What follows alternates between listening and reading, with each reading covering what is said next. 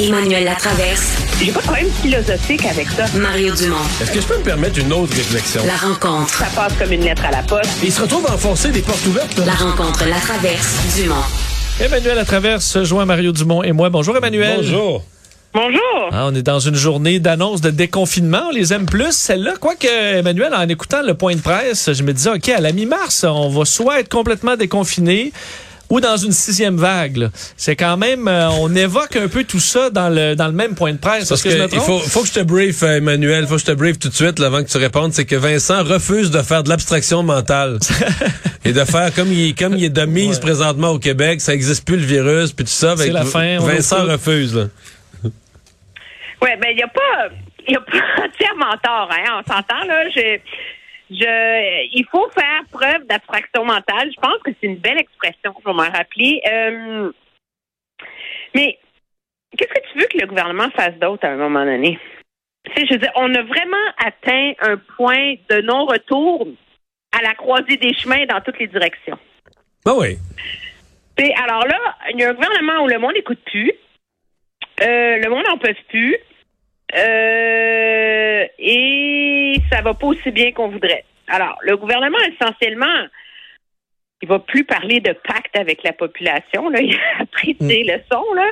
Il a appris de ses erreurs, mais tout le monde réclame de gérer son risque, mais à un moment donné, le gouvernement allait toujours devoir abdiquer ce contrôle qu'il a sur la population. C'est sûr que dans les meilleures circonstances, tu voudrais que ça arrive quand tout va bien.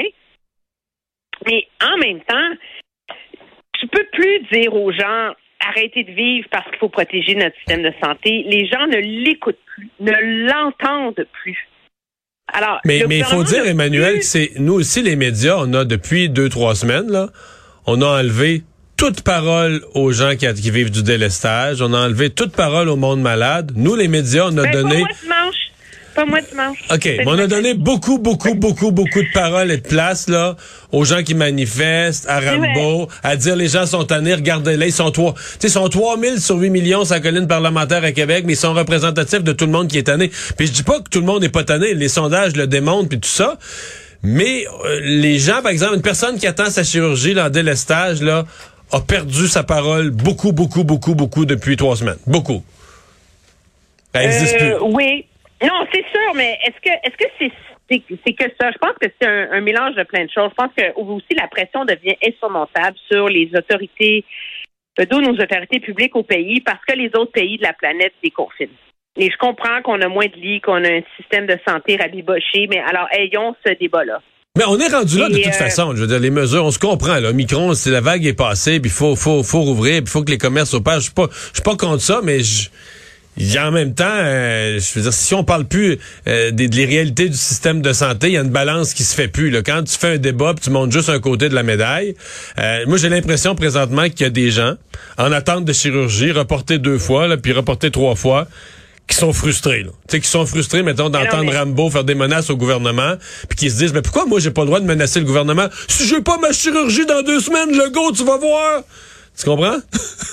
Non, mais j'écrivais, je te donne un exemple parfait, j'en ai la preuve aujourd'hui. J'écrivais dimanche sur euh, quelqu'un euh, qui m'a contacté. Ça y a pris entre mai et septembre réussir à avoir un rendez-vous dans son GMS. Hein? Parce qu'elle avait une masse au sein. Elle a finalement été diagnostiquée le 23 décembre.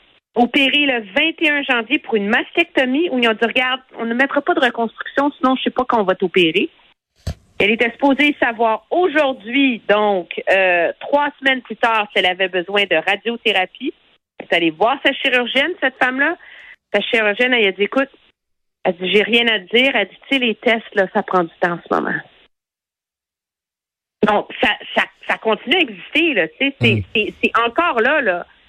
Euh, mais il je pense que les autorités publiques sont coincées sont, sont, coincés, ils, craignent l'instrumentalisation du ras-le-bol par l'extrême droite euh, partout sur Terre, qui de toute évidence a des ramifications et des capacités de mobilisation euh, très, très grandes et que donc euh, c'est là qu'on en est rendu. C'est pas facile. Moi, j'applaudis la transparence avec laquelle M. Legault le fait en disant écoutez, on y va.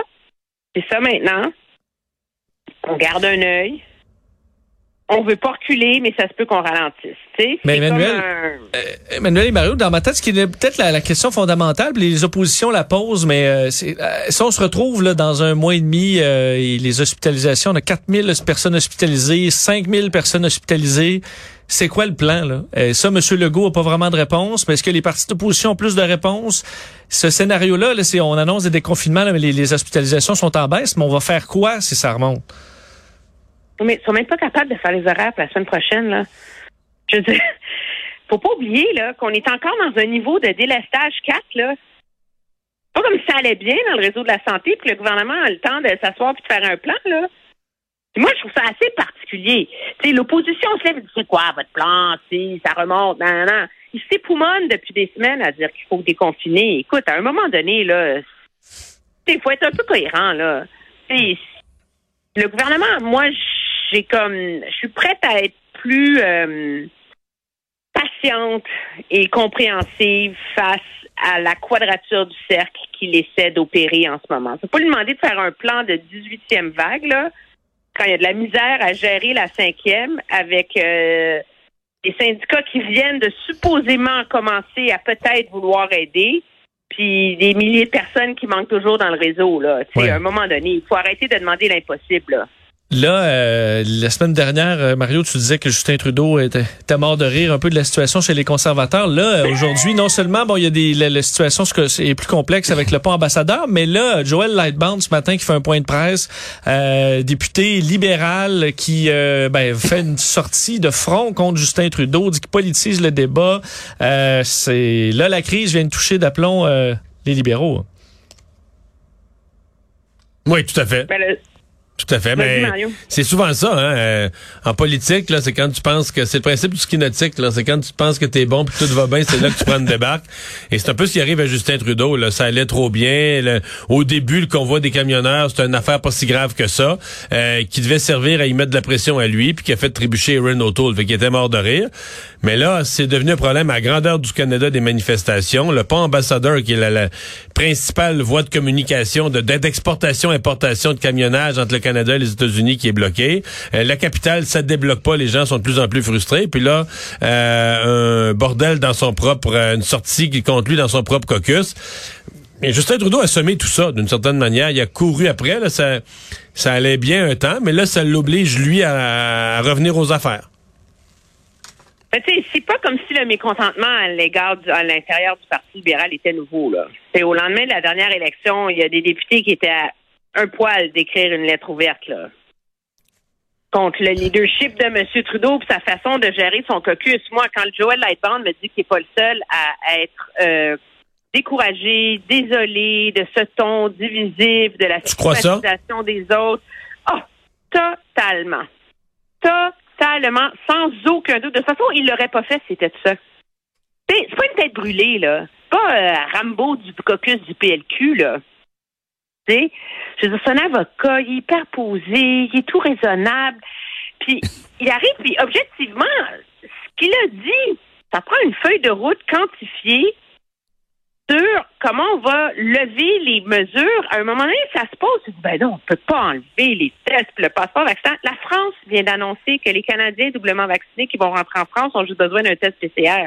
C'est quand même capoté. Pour aller à Paris, tu as besoin d'un test PCR, mais pour rentrer dans, dans un test antigénique, et pour rentrer au Canada, tu as encore besoin d'un d'un test PCR. Je veux dire, même la docteure Thérèse Sotan dit qu'à un moment donné, il faut comme se calmer et puis revoir nos mesures sanitaires. Alors, il n'y a, pas dit des horreurs, là, Joël Lightbound. Non, mais il dit aussi... Euh, bon, il dit deux, deux autres affaires. Il dit le, le, le, gouvernement a une position, son gouvernement, le gouvernement libéral a une position intenable euh, face euh, aux provinces là, sur la question du financement de la santé. C'est ce qui a affaibli nos euh, c'est ce qui a affaibli nos euh, nos systèmes de santé, nos hôpitaux. L'autre chose importante euh, qu'il euh, qu'il mentionne, c'est que tous les gouvernements du monde là ou à peu près des pays importants ont un plan de déconfinement. Les provinces dans le Canada ont un plan de déconfinement. Québec, Saskatchewan, on les entend. Alberta, je pense qu'il sort dans quelques minutes. toutes les provinces ont et donc essentiellement, il dit seul le gouvernement du Canada a pas de, de, de, de, de plan semblable, à aucune feuille de route sur ce qu'on fait avec les mesures au fil du temps. Il n'y a pas tard, là.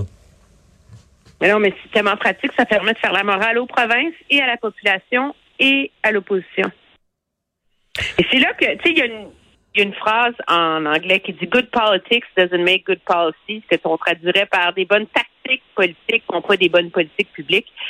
Et c'est un peu ce que Joël Lightbound a remis sur le nez de M. Trudeau. Et c'est ça pourquoi moi je suis très curieux. C'est, c'est un challenge ouvert à son leadership.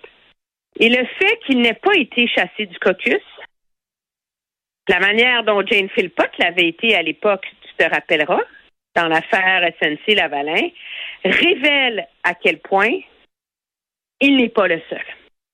Et à quel point le leadership de M. Trudeau est fragilisé. Euh, il y a une mise en garde très, très sérieuse là-dessus et la plus importante étant pendant combien de temps est-ce que ce caucus va avaler des couleuvres? Sous prétexte que Justin Trudeau marche sur l'eau. Il ne marche plus sur l'eau, il a perdu le contrôle. Et là, maintenant, il faut comme ça prend des ajustements, tu sais. Et, euh, et moi, je, en tout cas, je suis très, très curieuse de voir quels seront les lendemains euh, de ça.